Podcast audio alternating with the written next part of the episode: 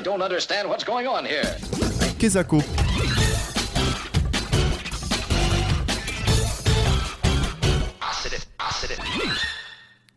Bonjour à toutes et à tous, on se retrouve aujourd'hui dans Kezako pour parler des grandes inventions. Il est temps aujourd'hui de se poser la question de ce qui se cache derrière la télévision. C'est un instrument de quoi pour vous? Bah, à l'origine, ça, ça devrait être un, un- un instrument d'information pour les gens qui la regardent. Et c'est quoi Ça ne l'est pas. C'est un moyen de d'enfermer les, le moyen d'enfermer les gens de, entre la publicité, les petits jeux, les petits jeux bébêtes, dirons-nous, et puis des tas de trucs comme ça qui ne peut franchement pas les informer. Jérôme Ah, Moi, je voudrais surtout parler des jeux dits bébêtes. C'est pas que je sois très, très intéressé par ces jeux bébêtes, mais il faut bien se dire que les jeux bébêtes plaisent énormément aux gens. Tout ce qui est bébête plaît. Avant d'être des programmes télévisés, la télévision était avant tout un objectif de recherche dès la fin du XIXe siècle, avec des précurseurs qui créèrent alors les fondamentaux des futurs téléviseurs modernes. Dans un premier temps, ils se contentèrent seulement de transmettre des images fixes, on parlait alors de télévision mécanique. Et parmi ces précurseurs, on retrouve entre autres un Français, Édouard Belin, qui présentera le bélinographe en 1907, invention inspirée de son nom, et qui permet alors de diffuser à distance, grâce à des câbles, des images fixes. La télévision prendra sa définition plus actuelle au milieu des années 20, lorsque l'Écossais John Logie Baird réalise la première expérience de retransmission d'images animées le 30 octobre 1925. Il présente alors dans un premier temps une silhouette en noir et blanc avant que ce dernier décide de démettre de plus en plus loin jusqu'à New York depuis Londres en 1927. D'autres ingénieurs développent de leur côté leur propre système de télévision, que ce soit aux États-Unis ou en URSS, utilisant des technologies distinctes et pour certaines plus modernes, comme l'utilisation du balayage entrelacé en 1926 par les soviétiques. Ironie du sort ou pas, mais dans la même période, certains ingénieurs voient plus grand et commencent à développer la télévision électronique qui permet, grâce au balayage entrelacé que nous venons de voir, d'avoir une meilleure définition d'image ainsi qu'une meilleure résolution. En 1931, le naturalisé américain Vladimir Zvorinkin crée la première caméra électronique qu'il nommera alors iconoscope et qui permet de retransmettre une image animée, toujours en noir et blanc, technologie qui fera son apparition en France en 1931 aussi, avec René Barthélemy qui conçoit son propre iconoscope. Qu'est-ce que la télévision? À tous ceux qui se posent encore cette question, le cinéma apporte aujourd'hui une réponse. C'est un Français, Barthélemy, pionnier de la télévision, qui perfectionna l'iconoscope. L'iconoscope, élément essentiel de la télévision, est placé à l'intérieur de la caméra électronique qui assure la prise de vue. Il décompose l'image 25 fois par seconde, la transforme en modulation, puis la reconstitue à la même vitesse. Entre les années 30 et les années 50, c'est la course à la définition. Chaque pays exploitait alors ses propres standards de télévision, mais dans cette course, ils réussiront à passer de quelques dizaines de lignes de définition, donc une très basse définition, à près d'un millier de lignes de définition exploitables, développées par la France en 1944, la limite étant la capacité du téléviseur à pouvoir retransmettre cette définition. Dans le même temps, c'est l'essor des téléviseurs à tube cathodique. Ils commencent à s'en vendre partout dans le monde, les premiers s'étant vendus en Allemagne en 1936. Cependant, ce dernier était destiné à une clientèle plus fortunée, par exemple le prix d'un petit téléviseur avoisinait déjà les 900 dollars actuels. Suite à la Seconde Guerre mondiale, la télévision électronique connaît des améliorations puisqu'elle est maintenant équipée de tubes électroniques plus modernes que les tubes cathodiques, son design est optimisé et ainsi de suite. Elle devient aussi de plus en plus populaire au sein des foyers par des prix plus abordables. La télévision prend un tournant décisif dans les années 60 lorsqu'est lancée pour la première fois la télévision en couleur, une vraie révolution qui ne laisse pas indifférent. Qu'est-ce que vous en pensez? Est-ce que vous êtes séduit par la couleur? Ben, ça change, hein. c'est, nouveau. Ben, c'est très joli. Justement, j'étais venue exprès pour voir l'effet, mais je trouve ça vraiment joli. C'est une très jolie chose.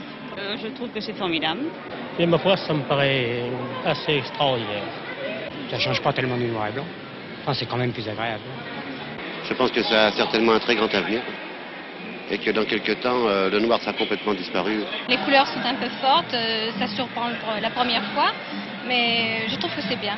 Ça nous paraît peut-être un peu pas très net et très clair, mais je suis sûre qu'on s'habituera. Lumière Attention. J'ai trouvé ça vraiment merveilleux. En France, c'est Henri de France qui développera la télévision en couleur et qui proposera le SECAM en 1967, acronyme de séquentiel couleur à mémoire, qui deviendra plus tard le standard international de codage couleur pour un signal vidéo analogique. Dans les années 80, les téléviseurs changent de dimension avec l'apparition des premiers écrans plats à tube cathodique, mais aussi des écrans plasma qui ont la particularité d'utiliser des gaz nobles pour émettre de la lumière. Les années 80, c'est aussi le théâtre de grands moments historiques retransmis par la télévision, comme lors du 20h d'antenne 2 du 29 avril 1986, où il y avait ceci qui se mêlait à l'actualité.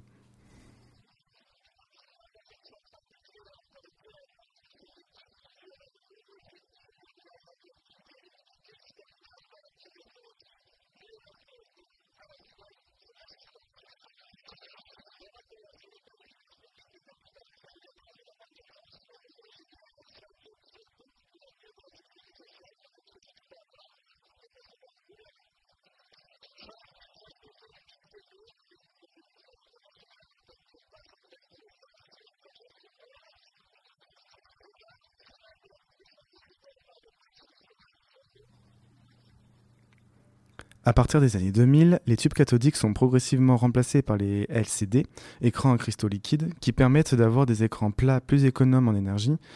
Cela arrive en même temps que la mise en service de la TNT, donc de la télévision numérique terrestre, en 2007 sur le territoire français, donnant accès grâce à un décodeur à 25 chaînes de télévision gratuites et 5 autres payantes. Aujourd'hui, nous retrouvons principalement des téléviseurs LCD à LED, avec des définitions entre 720p et 1080p, le P signifiant balayage progressif, voire même en 4K depuis le début de notre décennie. Maintenant, grâce aux nouvelles technologies, il est possible de créer des écrans incurvés où on retrouve les grands constructeurs du moment comme Samsung, Apple, Panasonic et j'en passe. Bon, il est temps maintenant de parler de son fonctionnement. Les premières télévisions étaient faites avec des tubes cathodiques, comme je le disais avant. Il s'agit en réalité de la combinaison d'une ampoule de verre dans laquelle on fait le vide, de trois canons à électrons pour les télévisions à couleur, il n'y avait qu'une seule pour les télévisions en noir et blanc, qui émettent chacun un faisceau coloré RGB, donc rouge, vert et bleu, et aussi de deux paires de bobines qui assurent la déviation horizontale et verticale de ces faisceaux. La télévision fonctionne grâce au faisceau d'électrons qui, propulsés par un canon dans le vide du tube cathodique, balaye l'écran ligne par ligne à très grande vitesse. Au contact des électrons, les points appelés pixels émettent de la lumière. D'un autre côté, la qualité et la définition de l'image dépendent du nombre de lignes et aussi du nombre de pixels par ligne. Nos télévisions actuelles sont faites, elles, d'un écran LCD, écran composé de deux plaques rainurées transparentes placées en parallèle, avec plein d'autres de petits euh, composants entre. Entre ces plaques, on retrouve entre autres des cristaux liquides qui vont s'orienter grâce au courant électrique. La première plaque joue le rôle d'un filtre polarisant qui vient alors filtrer la lumière. Dans le cas d'absence de tension électrique, la lumière sera bloquée par la seconde plaque. Pendant que j'écrivais cette chronique, j'ai fait la découverte du groupe Télévision, un groupe des années 70, et je me suis dit que c'était aussi bien de faire découvrir de nouveaux artistes, pour ceux qui ne connaissent pas, bien sûr. Ainsi, je vous laisse sur leur titre le plus écouté, Marky Moon, et je vous dis à très bientôt.